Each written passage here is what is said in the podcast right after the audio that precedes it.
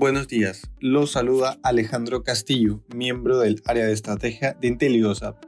El día de hoy, miércoles 5 de enero, los mercados exhiben rendimientos mixtos ante la debilidad de las acciones relacionadas al sector tecnológico.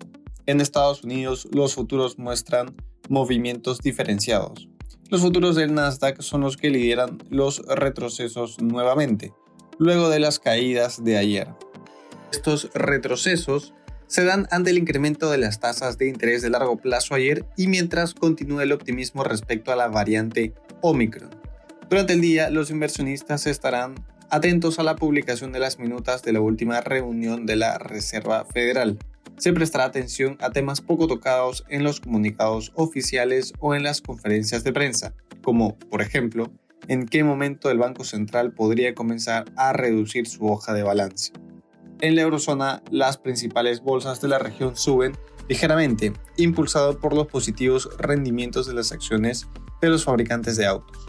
Este incremento se da siguiendo las ganancias de General Motors y Ford ayer ante las mejores perspectivas para la producción de autos eléctricos durante este y los siguientes años.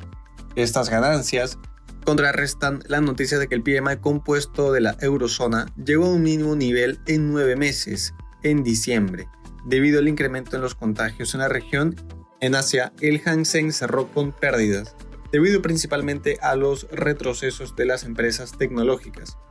El regulador chino señaló que multará a diversas compañías por no informar correctamente sobre ciertos acuerdos, lo que elevó la incertidumbre de los inversionistas. Por su parte, el Nikkei culminó con ganancias. Toyota fue uno de los líderes de la jornada, luego de reportar que se posicionó por primera vez como el mayor vendedor de autos en Estados Unidos, superando a General Motors.